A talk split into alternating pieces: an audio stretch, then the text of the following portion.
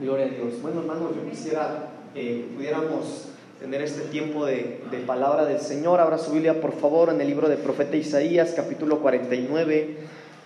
Yo quisiera eh, compartir con usted algo que el Señor ha estado poniendo en mi corazón en estos días.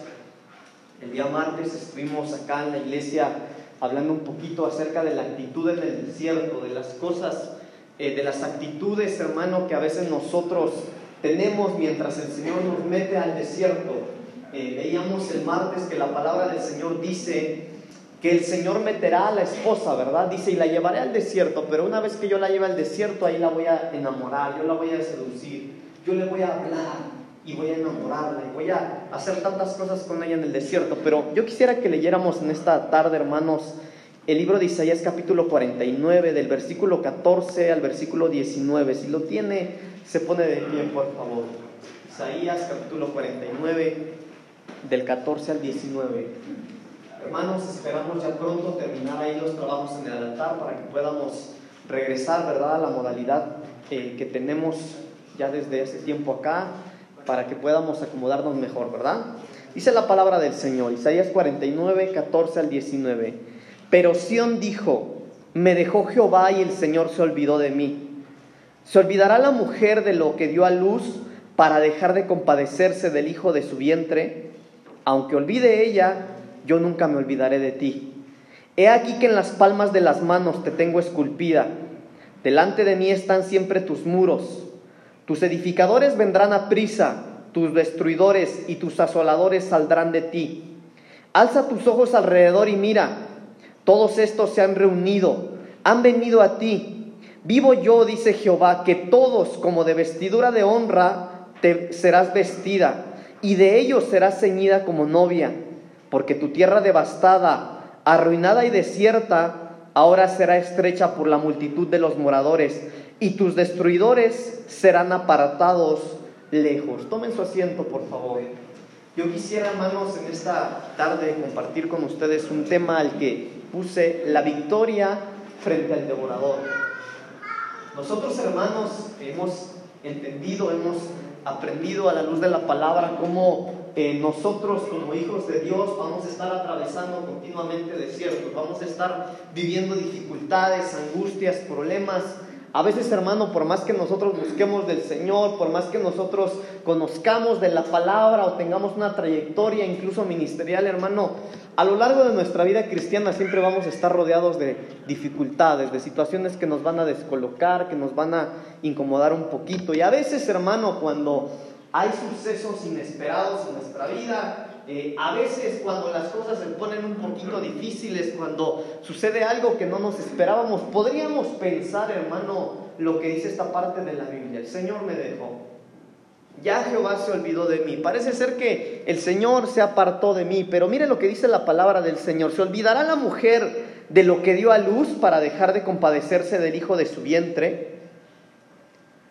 Y una vez que el Señor lanza esta pregunta, dice, pues aunque ella lo olvide, yo nunca me olvidaré de ti.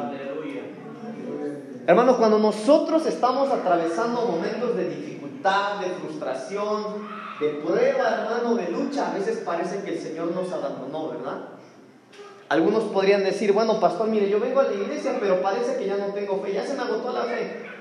Yo he creído una y otra vez, pero ya no sé si creer o no, ya no sé si levantarme o no, porque Podríamos pensar, hermano, que el Señor se aparta de nosotros, pero la promesa del Señor es, aunque la mujer se olvide del fruto de su vientre, yo no me voy a olvidar de ti. He aquí que en las palmas de las manos te tengo esculpida, dice el Señor. Delante de mí están siempre tus muros. Tus edificadores vendrán a prisa, tus destruidores y tus asoladores saldrán de ti. Ahora mire, acá hay algo interesante, porque la promesa del Señor, hermano, es que una y otra vez el Señor va a edificarnos, hermano. No importa cuán destruidos nosotros estemos a veces por lo ocurrido, el Señor una y otra vez nos va a volver a edificar.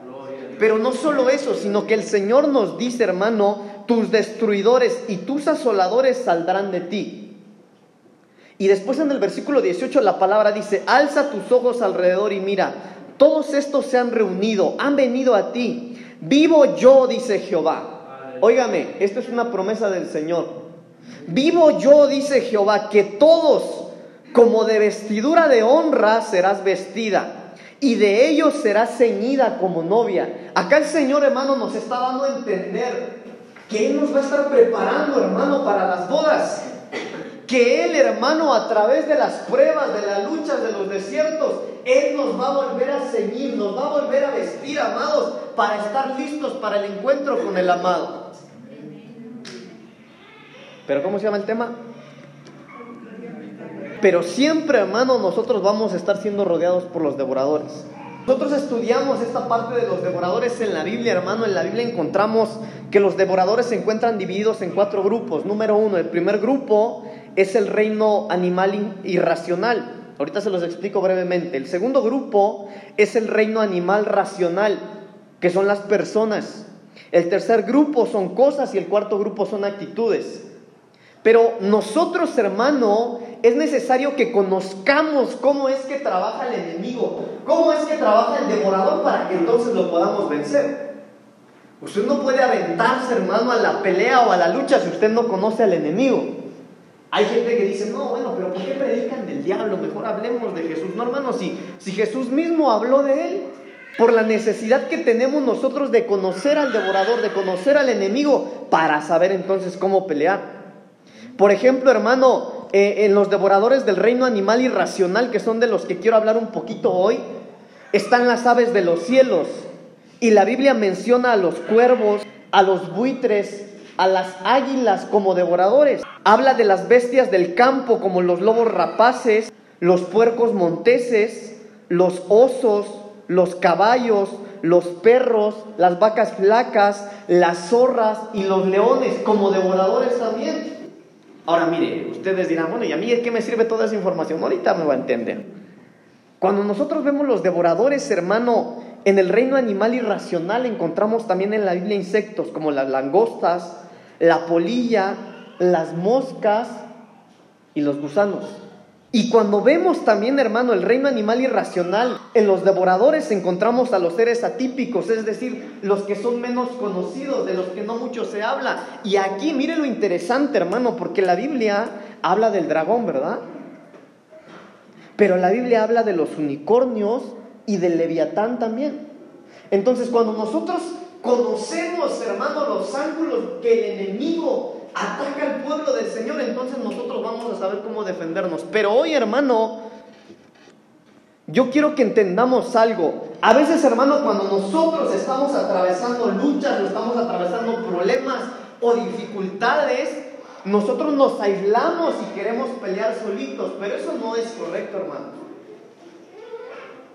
Nosotros debemos de entender que debemos que si estamos bajo una cobertura, hermano, nuestra cobertura tiene que pelear por nosotros y con nosotros. Entonces usted no puede, hermano, pelear sus problemas, pelear sus luchas, batallar solito porque el enemigo se lo puede acabar. Mire lo que dice Primera de Pedro capítulo 5 versículo 6 al 8, por favor. Primera de Pedro capítulo 5 versículo 6 al 8. Dice la palabra del Señor. Alguien lo lee, por favor la poderosa mano de Dios, para que Él los exalte cuando fuere tiempo. Echad junto toda vuestra ansiedad sobre Él, porque Él tiene cuidado de vosotros. Sed sobrios y velad, porque vuestro adversario el diablo, como león rugiente, anda alrededor buscando a quien devorar. ¿Hasta el Sí. Mire, entonces lo que dice la palabra del Señor, hermanos, es que nosotros debemos estar bajo un, bajo un ministerio quíntuple. ¿Sí lo ve o no? Entonces, nosotros, hermanos, para lograr la victoria, para caminar, para pelear, para avanzar, para salir victoriosos, hermano, ante las dificultades de la vida, necesitamos estar bajo una cobertura. Usted está bajo cobertura, ¿verdad? Sí. Pero a veces, aunque sabemos que tenemos acá nuestro pastor, hermano, no tomamos en cuenta al pastor cuando nos está yendo mal. No, bueno, yo tengo problemas, pero mejor no le digo nada al pastor. ¿Para qué se va a enterar? Y a veces, hermano, creemos que solitos podemos derrotar al devorador, pero no es así, hermano. Es necesario que nosotros estemos bajo una cobertura, sí, pero que cuando nosotros estamos batallando, hermano, nuestra cobertura esté batallando junto a nosotros. Mire, yo le he puesto muchas veces el ejemplo de cuando eh, fue ahí Moisés con Josué, ¿verdad? ¿Se acuerdan?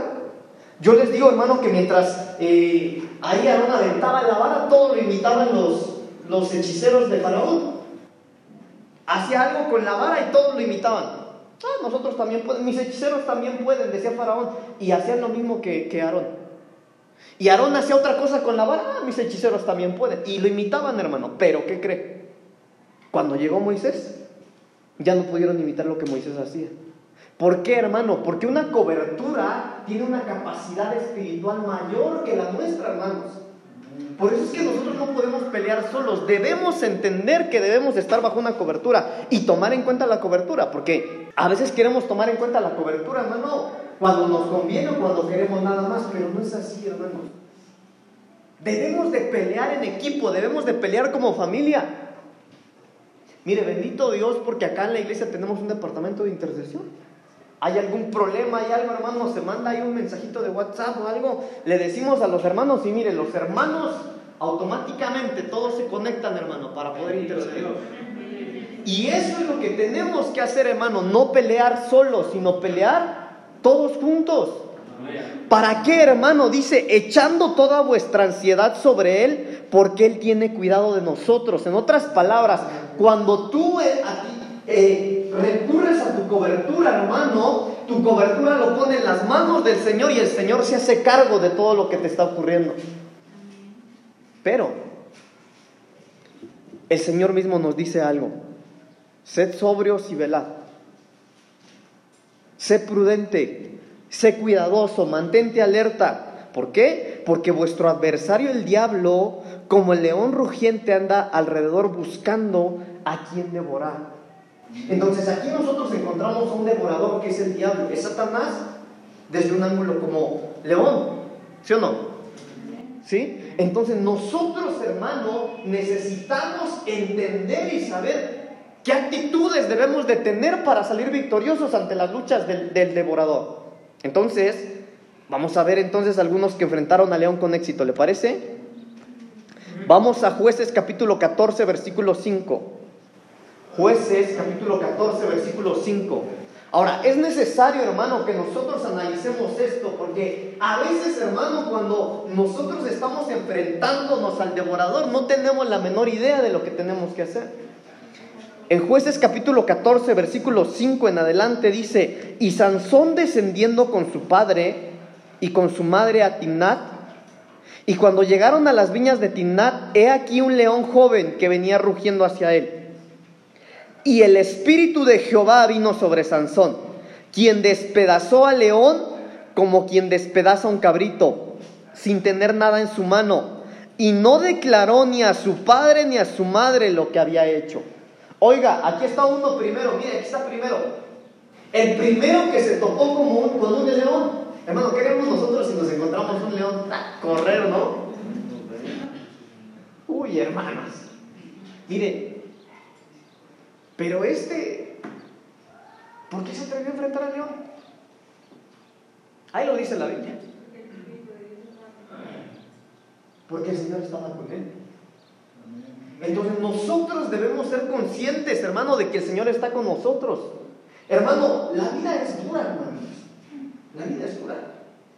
Ja. Hermano, hay situaciones de la vida que por más que sepamos versículos de la Biblia, porque por más ministerios en los que estemos nosotros sirviéndole al Señor, la vida es dura, hermano, y a veces la vida trae golpes durísimos. Y a veces, hermano, cuando el devorador, hermano, se nos presenta, nosotros nos olvidamos que el Señor está con nosotros. Pero la promesa del Señor es, y yo estaré con nosotros todos los días hasta el fin del mundo. Pero a veces, hermano, como que se nos olvida. Y a veces cometemos el error, hermano, de meternos a batallar, escuche, sin saber si Dios está con nosotros. En la mañana en la escuela de doctrina aprendíamos eso, que una de las razones por las cuales la oración es contestada es porque no estamos en orden delante del Señor. Y a veces, hermano, nosotros podría ser que nosotros nos queremos atrever a meternos a una batalla, pero Dios no está con nosotros. Entonces nosotros tenemos que cerciorarnos, hermano, en todo momento que el Señor está con nosotros. ¿Cuántos saben que Dios está con usted? Sí, ¿qué está haciendo usted para que el Señor se mantenga ahí? Porque la promesa del Señor es que Él va a estar. Pero el Señor reposa, hermano, donde a Él le agrada estar. También acá en la iglesia hemos aprendido, hermano, que el desorden hace que la gloria de Dios se aparte, ¿se acuerdan? Entonces nosotros debemos ser gente ordenada para que la gloria de Dios no se aparte, sino que Él se mantenga a nuestro lado, se mantenga con nosotros. Entonces nosotros, hermano, cuando tenemos que enfrentar al devorador, tenemos que ser conscientes de la gloria del Señor sobre nuestras vidas, de que Dios está con nosotros, hermano, de que Él es el principado de nosotros sobre nuestra vida, de que Él va a velar por nosotros. Gloria a Dios. Ahora eso es difícil, hermanos. Eso es difícil porque a veces cuando nosotros decimos, ay Señor, yo sé que tú estás conmigo, te pido pues Señor, por favor, que tú sanes a mi hijo, pero tu hijo no sana, se pone peor. Señor, yo sé que tú estás conmigo, Señor, mira, no tengo que comer, tengo que pagar la renta, luz, no lo sé. Y cuando tú oras por un empleo, hermano, lo poquito que generaba se acaba. Y a veces, hermano, esas situaciones nos hacen olvidarnos de que el Señor está con nosotros. Ahora, La Biblia dice que él enfrentó al león, ¿verdad? Y no le dijo nada a nadie. Se lo guardó. Pero hay algo muy interesante, hermanos, porque ahí mismo en el versículo 8, mire lo que, lo que ocurrió acá. Y volviéndose después de algunos días para tomarla, se apartó del camino para ver el cuerpo muerto del león. Oiga, el león que él mismo había matado. Y he aquí que en el cuerpo del león había un enjambre de abejas y un panal de miel. Y tomándolo en sus manos, se fue comiéndolo por el camino, y cuando alcanzó a su padre y a su madre, les dio también a ellos que comiesen, mas no les descubrió que había tomado aquella miel del cuerpo del león. En otras palabras, hermano, este, este hombre, mire, Sansón, que era consciente, hermano, de que la presencia del Señor estaba con él, de que el Espíritu Santo era su ayudador. Mire, se enfrentó al devorador y lo mató. tranquilo, ¿verdad? Pero de esa situación, hermano, de eso que lo podía matar, él sacó un beneficio. Mire cómo son las cosas. A veces, hermano, mire, aprendíamos el martes y yo les explicaba, hermano, veamos en la palabra que a veces los desiertos que pasamos, las dificultades, los problemas, las necesidades, las angustias, a veces, hermano, son consecuencia de, cómo vivimos, sí, pero a veces no. A veces son tratos que Dios tiene con nosotros. Y a veces, hermano, esas cosas difíciles, ese devorador al que nos enfrentamos, hermano, cuando el Señor está con nosotros, así como Sansón. Sansón mató al león y no dijo nada, ¿verdad? Calladito. Pero una vez que él regresa, hermano, al devorador al cual había destruido, encontró un panal de miel, del cual comió él y le dio a los suyos. En otras palabras, hermano, cuando nosotros peleamos, cuando nosotros vamos, hermano, a la batalla con el Señor de nuestro lado y vencemos de esa situación, hermano, por la que lloramos, por la que nos desvelamos, por la que no podíamos dormir. Oiga, aquello que le angustiaba, el Señor se glorifica de ello y es para nosotros experiencia. Es para nosotros bendición. Por eso tenemos que cerciorarnos, hermano, que cuando peleamos el Señor va con nosotros. Yo le decía a los hermanos en la mañana, hay mucha gente que, que se atreve, hermano, a orar por enfermos, ¿no? O se atreve a orar por ministración y andan haciendo cosas que Dios no les mandó. Y Dios en su voluntad sana a la gente porque uno de sus hijos oró, pero lo que ellos no saben es que lo que se le quitó a él se le pasa a este, pues. ¿Por qué? Porque hacen cosas que Dios no les mandó. Entonces nosotros, hermanos, cuando peleamos, cuando enfrentamos las situaciones de la vida, cuando enfrentamos al devorador, hay que cerciorarnos que el Señor vaya con nosotros. Amén. Veamos a otro más que mató a león. Primera de Samuel capítulo 17, versículo 34 y 35. Primera de Samuel 17, 34 y 35. David respondió a Saúl, tu siervo era pastor de ovejas de su padre, pastor de las ovejas de su padre, y cuando venía un león, a un oso, y tomaba algún cordero de la manada, salía yo tras él y lo hería, y lo libraba de su boca, y si se levantaba contra mí, yo le echaba mano de la quijada y lo hería y lo mataba. Este es famoso, ¿verdad? David. Ahora, en esos tiempos, hermano, yo les explicaba el otro día algo muy interesante. En esos tiempos era muy común que los pastores fueran devorados en el campo por las fieras, por las fieras, por los leones o por otros animales. Por eso los pastores cuando traían vara, hermano, ahí en la varita pastoral, traía el nombre del pastor. En la vara de, David decía, David, hijo de Isaí, hijo de Boz, y ahí traía su descendencia ahí. Porque era muy común que en esos tiempos, en el campo, los pastores eran muertos por las fieras del campo. Pero David, David mató a león. Yo me imagino, hermanos, ahí, yo el otro día se los compartí a ustedes, yo me imagino a David ahí orando, ¿verdad? Como le escribe la Biblia. Él oraba, hermano, alababa al Señor, danzaba, y cuando salía de la presencia del Señor, decía, uno, dos, tres, me falta una oveja. ¿Dónde está mi oveja? Y caminaba, hermano, yo imagino que encontraba huellas, pisadas ahí de león, pisadas, pisadas, pisadas. Y yo me imagino, hermano, mire, esto no lo dice la Biblia, pero déjeme imaginarme un poco. Yo me imagino a David diciéndole, Señor, por estar en tu presencia, el león vino y se robó una de mis ovejas. ¿Qué cuentas le voy a dar yo a mi padre? Pero yo me imagino al Señor porque David, hermano, era uno de los que tenían una intimidad con el Señor impresionante. Yo me imagino al Señor diciéndole, David, pero yo estoy contigo. Ven tras ese león. Y la Biblia dice, hermano, que David iba y cuando veía al león, miren lo que dicen esos versículos que leímos, que él se lanzaba al león. Es decir, el león, el león tranquilo, hermano, el león tranquilo, era él el que iba sobre el león. Dice, versículo 35, Salía yo tras él y lo hería y lo libraba de su boca. Y si se levantaba contra mí, yo le echaba mano de la quijada y lo hería y lo mataba. En otras palabras, hermano, para enfrentar al devorador, ojo, hay que ser valientes, hermano. Nosotros no podemos ser cristianos. Mire, soy muy grosera esa palabra, pero no podemos ser cobardes. Hermano, mire, hay que entender que si Dios con nosotros, ¿quién contra nosotros, hermano?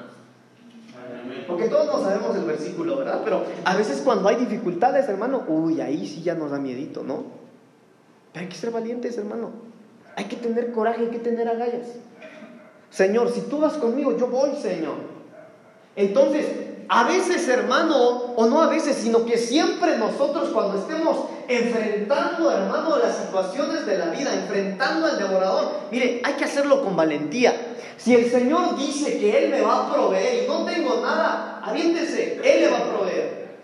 Hermano, si el Señor dice que Él estaría con nosotros todos los días de nuestra vida, aún hermano, en la peor soledad, Dios está con nosotros. Gloria a Dios. Pero se necesita ser valiente. Una de las cosas que aprendíamos en la escuela de doctrina en la mañana es eso, que a veces las oraciones no son respondidas porque pedimos sin fe, dice la palabra del Señor. Yo le decía a los hermanos, hermanos, si, usted le va a pedir algo a Dios, mínimo tenga fe. Entonces, si usted le va a pedir a Dios que sane a su hijo, mínimo tenga fe.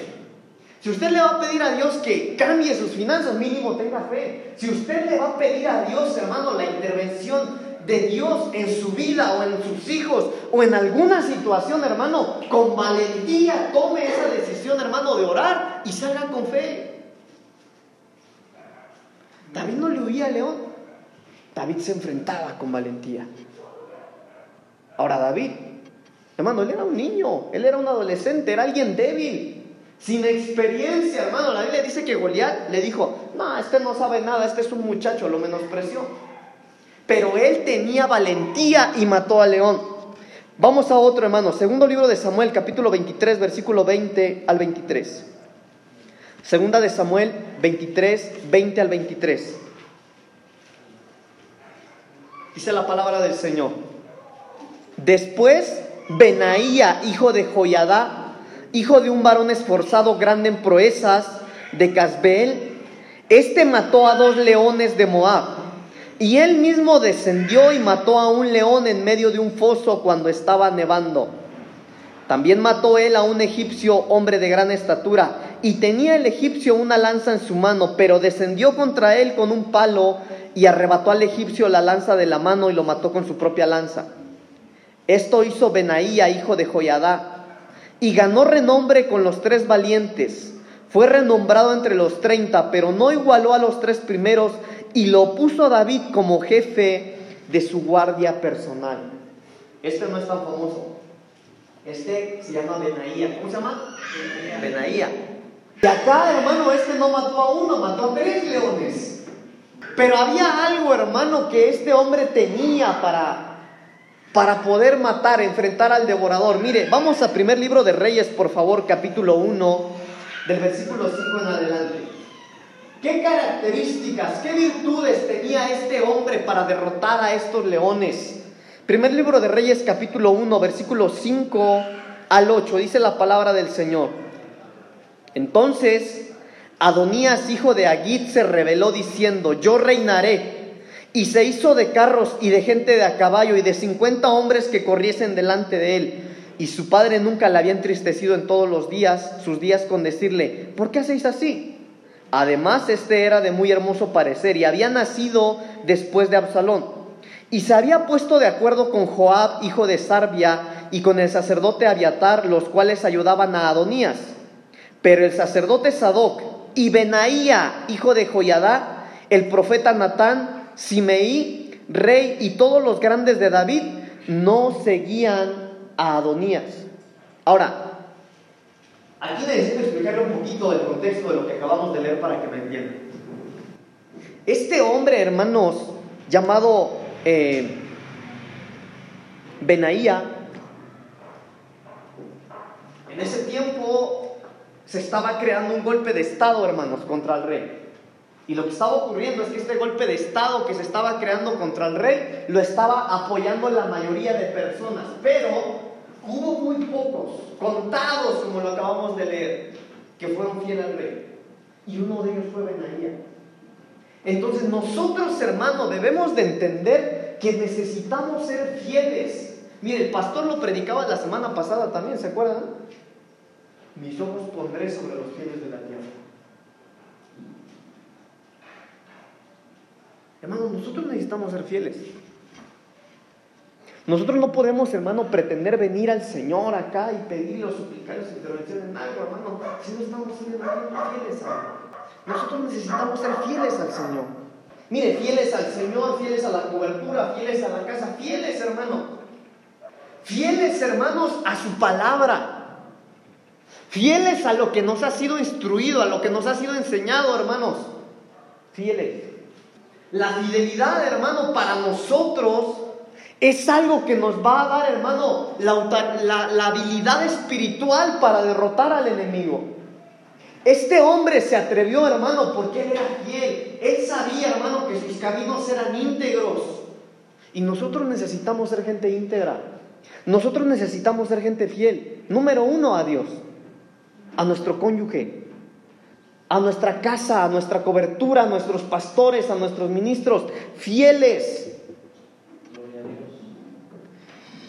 Miren, hermanos, una de las cosas que ocurren a veces dentro de las congregaciones es que no hay fidelidad.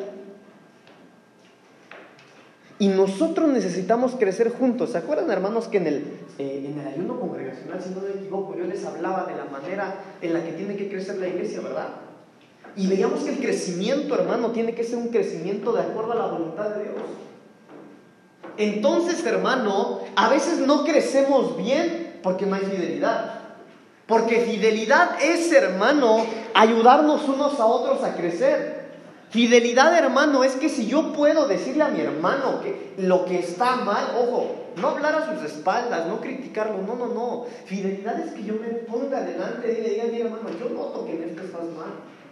Fidelidad, hermano, es que nosotros seamos fieles a la palabra que hay en la casa y que si nosotros como cabeza ministerial, mire, como pastores, los queremos llevar a ustedes hacia allá y uno se está torciendo por ahí, fidelidad es que usted le diga, mira, hermano, todos nos estamos yendo para allá, ¿por qué te quieres ir a otro lado?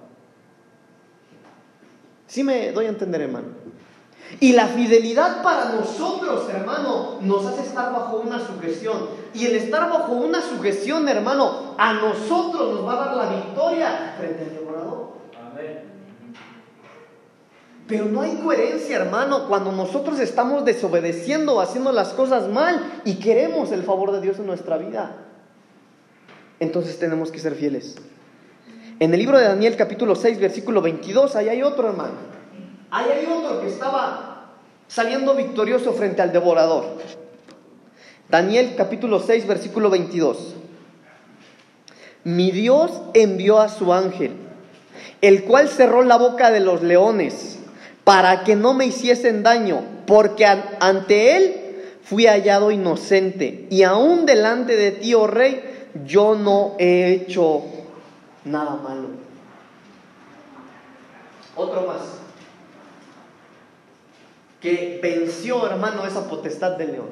Ahora, ¿por qué? Este es famoso también, ¿verdad? ¿Qué hacía Daniel? ¿Por qué es famoso Daniel? Porque ayunaba, porque oraba tres veces al día. Sí, es verdad. Hermano, nosotros debemos ser gente de intimidad con el Señor. Mire, la predicación de las ocho días que predicó nuestro pastor, hermano, nosotros tenemos que ser, y yo se lo dije al final del culto, no podemos ser gente arrogante, hermano. Nosotros tenemos que ser gente que sabe suplicar. Nosotros tenemos que ser gente, hermano, que tenemos que tener intimidad con el Señor. Continuamente, hermanos, cuando ustedes, con nosotros como pastores, nos dicen, pastor, mire que eh, estoy pecando en esto, ah, cuando se ministra, mire que la pequé, pastor, tengo dificultades en esta área me cuesta, pastor, me cuesta mucho. Claro, te cuesta porque no tienes un aposento. Te cuesta porque no tienes intimidad con el Señor. Te cuesta porque no estás pasando tiempos con Dios. Así es. Hermano, pero mientras nosotros mantengamos el fuego del Espíritu Santo, hermano, mire, ardiendo nuestro corazón, no digo que no pueda cometer errores o caerse, pero ¿qué cree? Es muy difícil. Es muy difícil porque nosotros estamos pasando tiempos de amores con el Señor y el Espíritu, hermano, nos va a estorbar, hermano, para que nosotros caigamos en el pecado. Daniel. Y a Daniel no, le salieron las cosas como creía, ¿verdad? Dice la Biblia que oraba tres veces al día, dice la Biblia que él ayunaba. Y aún con todo eso, hermano, mire, Daniel le pidió al Señor y dijo, Señor, el rey va a firmar un veredicto ahí, que diga que quien no adore a él y a su Dios nos van a matar. Ojo, Daniel oró, Daniel ayunó y aún así el veredicto se firmó, ¿sí o no? Pero Daniel era consciente, hermano, que Dios estaba con él. Daniel era consciente, hermano, que aunque había orado, aunque había ayunado y las cosas no salieron como él esperaba, Dios era su Señor, que Dios peleaba por él, que Dios le daría la victoria frente al devorador. Entonces nosotros, hermanos, necesitamos ser hallados inocentes, porque la Biblia dice lo que acabamos de leer. Rey, ¿Sabes por qué no me comieron los leones? Porque delante de mi Dios he hallado inocente. Y también delante de ti. Entonces nosotros, hermano, debemos ser hallados inocentes delante del Señor. Que no haya acusación. Mire, también en la escuela de doctrina vimos, hermano, que en los cielos todo se mueve de una manera legal. En los cielos hay un acusador. En los cielos hay un juez. En los cielos hay un abogado, en los cielos hay testigos, todo eso lo dice la Biblia. Ok, está bien. Pero la Biblia dice, hermano, que Daniel venció al león porque él fue hallado inocente. Nosotros necesitamos ser hallados inocentes delante del Señor. Que el diablo no tenga nada de qué acusarte. Sí, míralo, va a la iglesia los domingos, canta ahora y aplaude, pero mira esto que está haciendo. Pero mira, no se está guardando, mira lo que está viendo mira lo que está escuchando, mira lo que está haciendo. Hermano, pero si nosotros somos hallados inocentes delante del Señor, escuche, es el Señor quien va a cerrar la boca del devorador para que nosotros salgamos victoriosos ante ese devorador. Necesitamos ser hallados inocentes. Cuesta, hermano, cuesta. Pero ahí está el tip de Daniel. Ayuno, oración, intimidad con el Señor Necesitamos ser hallados inocentes. En el libro de Salmos capítulo 91, versículos 1 en adelante, hermano, ese salmo es maravilloso, pero aquí encontramos algo muy interesante. Dice la palabra del Señor en el versículo 1, el que habita al abrigo del Altísimo morará bajo la sombra del Omnipotente. Diré yo a Jehová, esperanza mía y castillo mío, mi Dios en quien confiaré. Escuche, él te librará del lazo del cazador, de la peste destructora. Con sus plumas te cubrirá y debajo de sus alas estarás seguro. Escudo y adarga es su verdad. No temerás al terror nocturno, ni saeta que vuele de día, ni pestilencia que ande en oscuridad, ni mortandad que en medio del día destruya. Que eran a tu lado mil y diez mil a tu diestra, mas a ti no llegará. Ciertamente con tus ojos mirarás y verás la recompensa de los impíos, porque has puesto a Jehová, que es mi esperanza, al Altísimo por tu habitación. No te, sobrevendrá mal ni plaga tocará tu morada, pues a sus ángeles mandará cerca de ti que te guarden en todos tus caminos, en las manos te llevarán para que tu pie no tropiece en piedra. Y mire lo que dice, sobre el león y el aspid pisarás, hollarás al cachorro de león y al dragón, por cuanto en mí ha puesto su amor, yo también lo libraré. Le pondré en alto por cuanto ha conocido mi nombre. Y sigue, hermano, me invocará y yo le responderé. responderé. Con él estaré yo en la angustia, lo libraré y le glorificaré, lo saciaré de larga vida y le mostraré mi salvación. Hermanos, pero esta promesa es para un tipo de gente. ¿Para quiénes?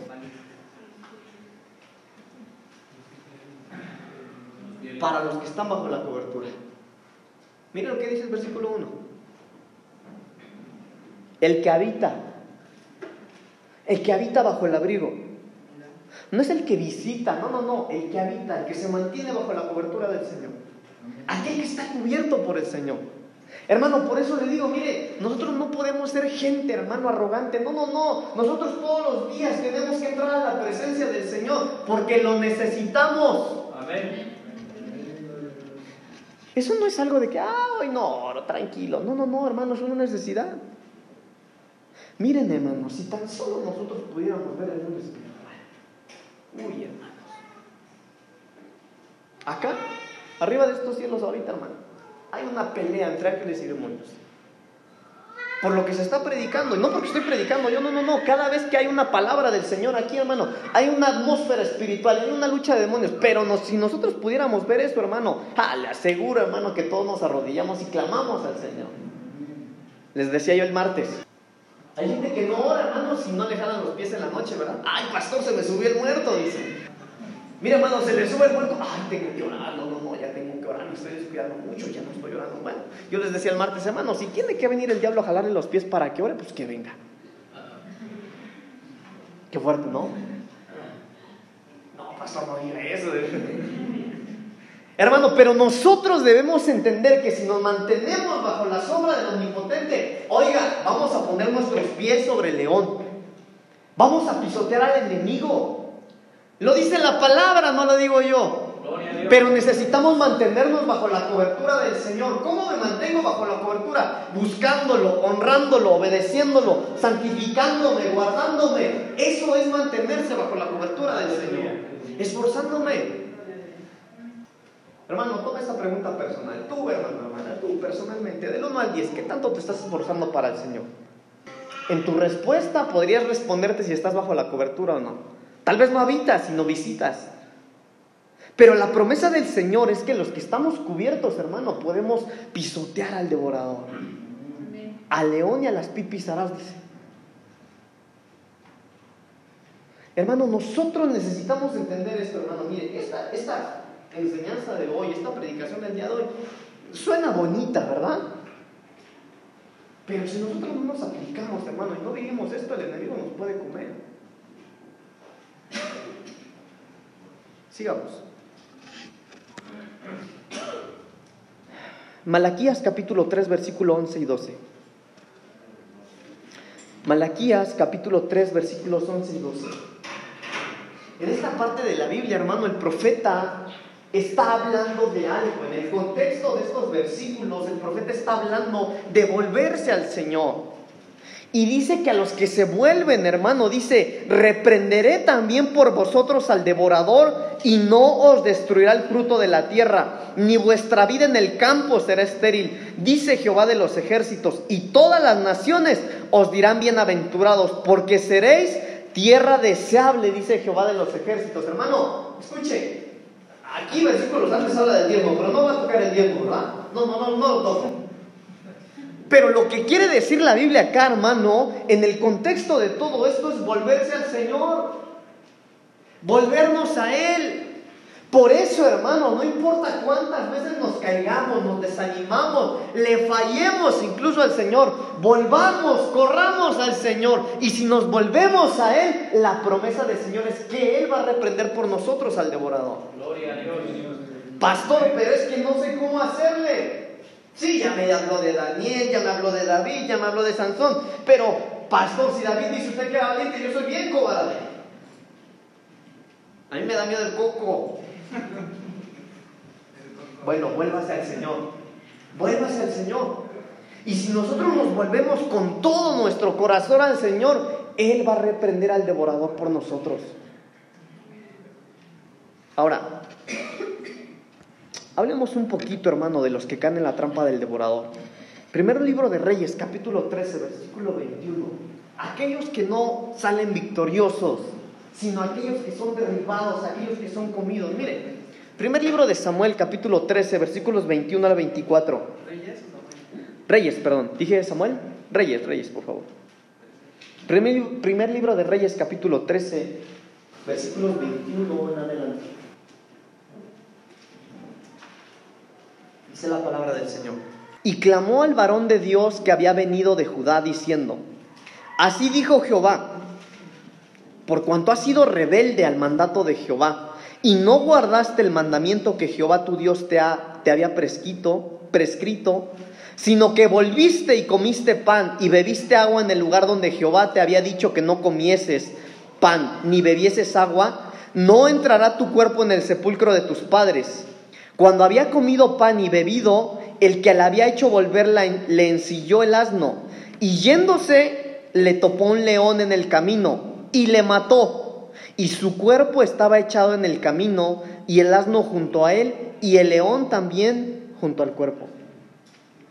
Ahora acá nosotros estamos viendo, hermano, a uno que no superó la lucha, que no superó al, al devorador, no superó al león. Oiga, el león lo mató.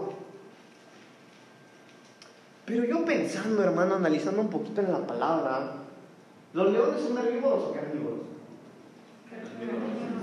¿no? Pero si se da cuenta que es lo que acabamos de leer, el león no se lo comió. El león lo mató y lo dejó tirado. ¿Por qué? Este hombre del que estamos hablando acá, hermano, él tenía una instrucción del Señor, tenía una instrucción de un hombre de Dios, pero no obedeció la instrucción del ministro. Y acá lo que dice, hermano, es, eh, Mire, y clamó al varón de Dios que había venido de Judá diciendo, así dijo Jehová, por cuanto has sido rebelde al mandato de Jehová y no guardaste el mandamiento. Es decir, hermano, por cuanto no seguiste las instrucciones y aparte de que no seguiste las instrucciones, hiciste lo contrario a lo que, no, a lo que se te había pedido que no hicieses. Te dijeron que no comieras y comiste. Te dijeron que no bebieras y bebiste. ¿Y por cuánto has hecho eso? Mire, le quitaron la cobertura, ¿ya lo vio? Y dice la Biblia que le ensillaron el burro y el burro, arriba del burro. Y lo mató el león. ¿Pero por qué lo mató? Por rebelde. Por eso nosotros no somos rebeldes. No, no debemos ser rebeldes, hermano. Por eso le decía yo hace un momento, hermano, mire, yo le decía a los hermanos de la doctrina en la mañana, hermano. Por eso cuando del púlpito, de este púlpito, salga algo, si usted como ovejita, usted es oveja, ¿cuántos hijos espirituales de esta casa hay aquí? A ver. Ok, si usted es hijo de esta casa, cuando salga algo del púlpito, créanlo. Créanlo, hermano. No sea rebelde. Porque si usted es rebelde, el león se lo puede papear, hermano. Ahora yo me encontraba algo aquí, hermano. Yo decía, bueno, ¿por qué será que el león no se lo comió? Y sabe qué, hermano, la verdad, la realidad es que nosotros que conocemos al Señor, no somos buenos para pecar, ¿eh? Una vez que nosotros conocemos al Señor, no somos buenos ni para el pecado, hermano. Entonces hay gente, hermano, que se aleja del Señor. Miren, olvídese usted que se aleje de esta iglesia, hermano, que no se aleje nadie del Señor. Escuche, espero que nadie haya aquí, pero si usted se va de esta iglesia, está bien, pero nunca se vaya del Señor. El problema es que mucha gente, hermano, se aleja del Señor, quiere pecar como los del mundo, pero ni para eso sirve. Entonces nosotros, hermanos amados, debemos de entender Mire, hermano, Dios nos libre. Dios nos libre, hermanos. Pero si no nos alejáramos del Señor, entendamos esto. Es que no somos buenos para pecar. Mire, hermano, a veces suena muy grosero, pero usted me conoce, ¿verdad? Si me conocen, ¿para qué me invitan a predicar? ah? Pero nosotros le damos asco al diablo a veces, hermano. Por eso nosotros, hermano, no tenemos que andar ahí de pecadores. Hermano, nos cuesta a todos, escuche bien, a todos los que estamos aquí nos cuesta buscar al Señor. Todos tenemos áreas en las que somos débiles, sí, todos tenemos que venir y decirle al Señor, hermano, el rey David Señor, mi pecado está delante de mí. Pero por eso tenemos que correr con el Señor. Correr con el Señor y decirle, Señor, este es el que soy. Señor, ¿cuántas veces te he prometido cosas que no he cumplido? Señor, mira, yo soy un pecador, yo te fallo, yo, Señor, mira, hago esto y lo otro. Señor, no hay nada que te pueda ocultar, pero mira mi corazón. Bendito Dios. Mira lo que hay dentro de mí. Hay un corazón que te ama, Señor. Yo peco, me caigo, te fallo, pero mírame, Señor. Sabes que te amo.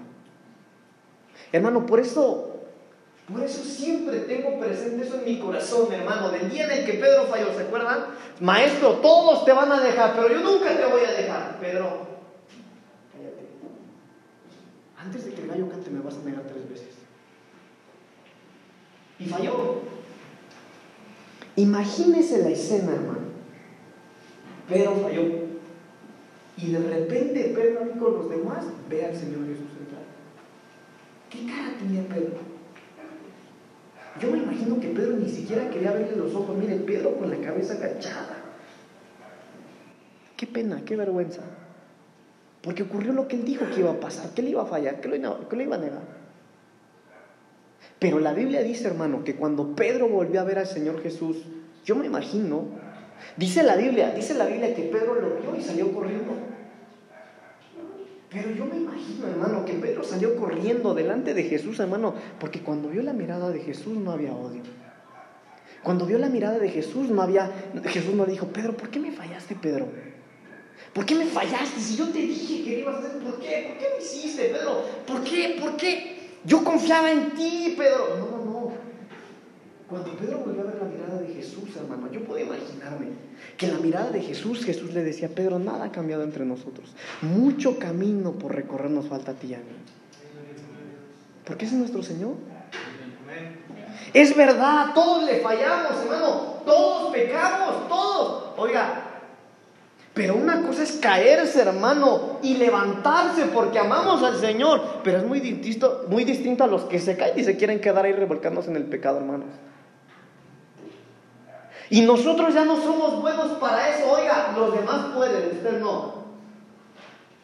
Pastor, pero es que hay gente que se ha alejado de Dios y mire cómo viven. Ellos pueden, tú no puedes. Amén. Tú no.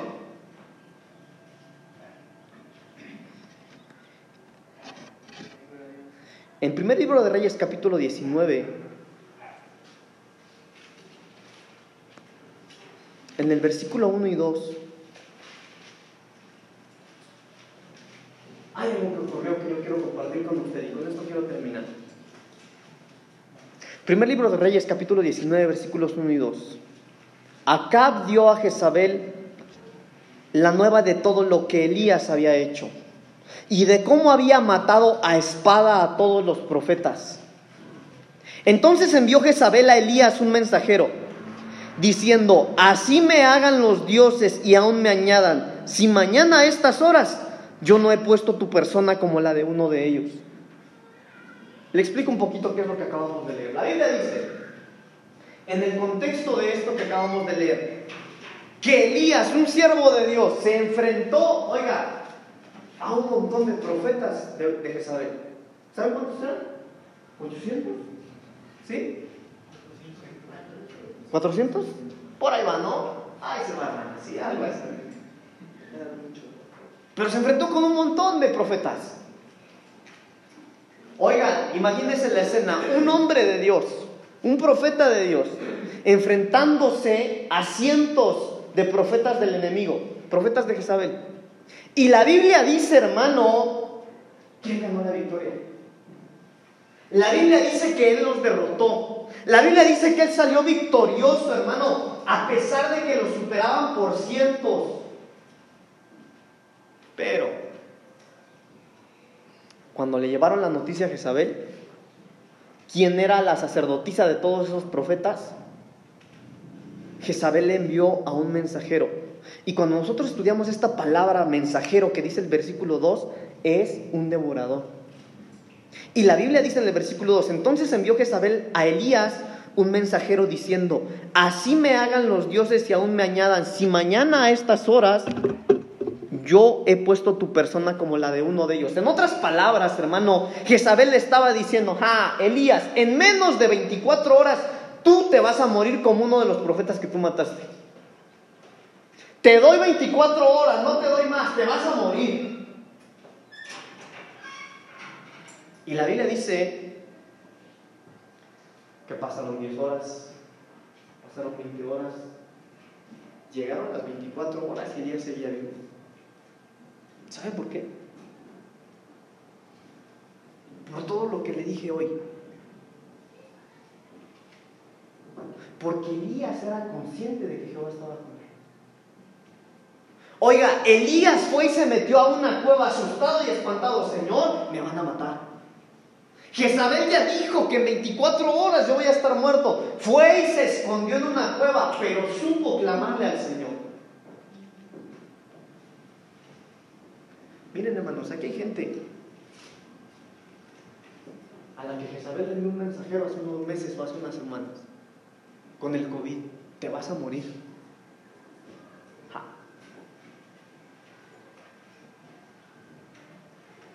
Hermano, pero nuestra vida no depende del, del enemigo, nuestra vida depende del Señor. Nuestra vida depende, hermanos amados, de aquel que creó los cielos y la tierra. Oiga, aquel que se tomó el tiempo para diseñarnos. Y aunque Jezabel, hermano, envíe una y otra vez, una y otra vez, una y otra vez a sus mensajeros, es Él, hermano, el que decide hasta dónde vivimos. Por eso, hermanos amados, nosotros hoy tenemos que salir de acá, de la casa, hermano, con la frente en alto, con la actitud arriba, hermano, y diciendo, Señor, yo sé que tú vas conmigo, yo voy a vencer al devorador, no por lo que yo soy, es por lo que tú eres, Señor. Hermano, no es con nuestras fuerzas, no es con nuestras fuerzas. A veces podríamos cometer el error, hermano, de pensar que si yo sirvo más, que si yo ayuno más, que si yo hago tantas cosas, pero no depende de nosotros, depende, hermanos amados, del Señor.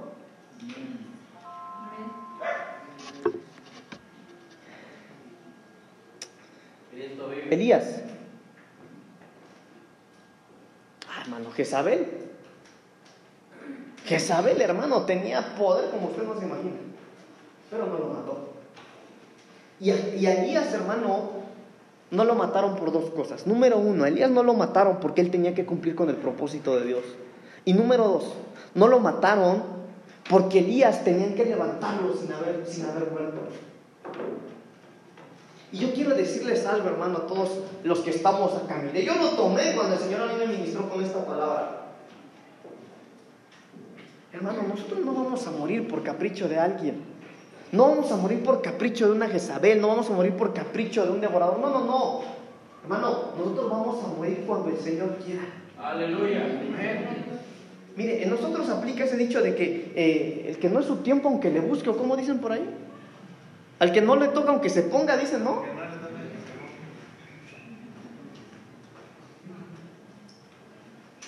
Pero a veces, hermano, no es que te toque, es que tú tienes fe que te vas a morir. No, hermanos, así no. No, hermano, tenemos que ser como Elías. Mire, si tiene miedo, tenga miedo, pero clame al Señor. Con miedo, pero clámele. Con miedo, pero hable con Él. Con miedo, pero cumpla su comisión. Sí, gracias a Dios que no nos llevó el COVID, gracias a Dios que estamos bien. Pastor, mire, murieron muchos, muchos se enfermaron, pero si tú estás acá, asegúrate de cumplir tu comisión, que para eso te dejaron vivo. Salmo 118, versículo 17, no moriré, sino que viviré y contaré las obras de Jehová. Ay, hermanos, qué hermoso. No, no voy a, no voy a morir. Yo voy a vivir, pero mientras viva, yo voy a contar las obras de Jehová, de aquello que Él ha hecho conmigo. Eh, Daniel dijo, hermano, conviene que yo publique aquello que Jehová ha hecho conmigo. Hermanos, seamos la voz del Señor para aquellos que no le conocen. Seamos los brazos de Dios para aquellos que están desconsolados. Hermano, seamos la, salvación que es Jesucristo para toda la humanidad que aún no es salva. No, no moriré, sino que voy a vivir. Pero voy a vivir para contar las obras grandes del Señor.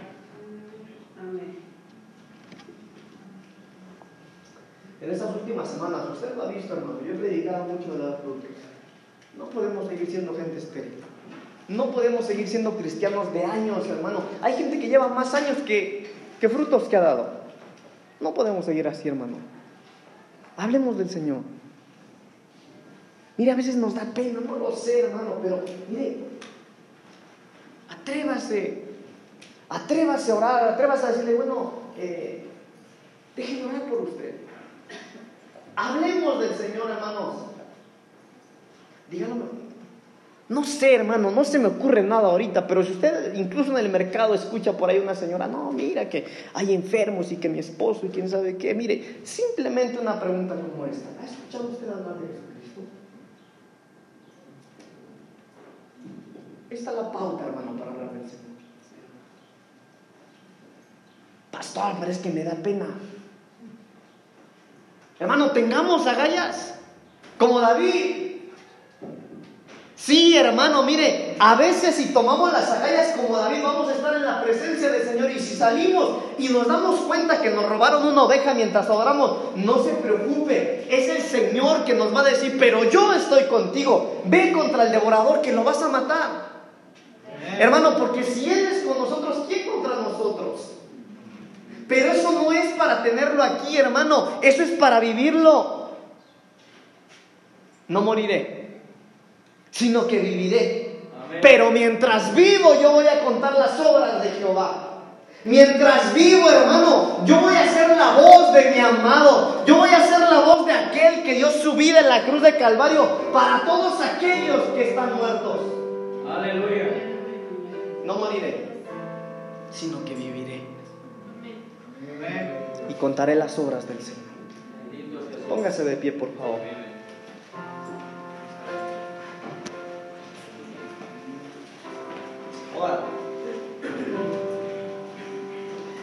Sí, suena bonito, pastor. Suena bonito, pero no tengo fuerzas.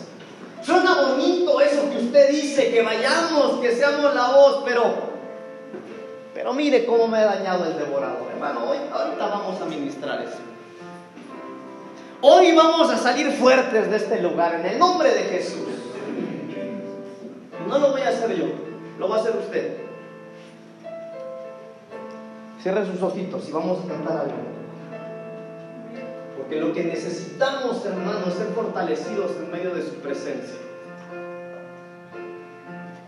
Este canto que cantaron los hermanos, cierren sus ojos, todos cierren sus ojos.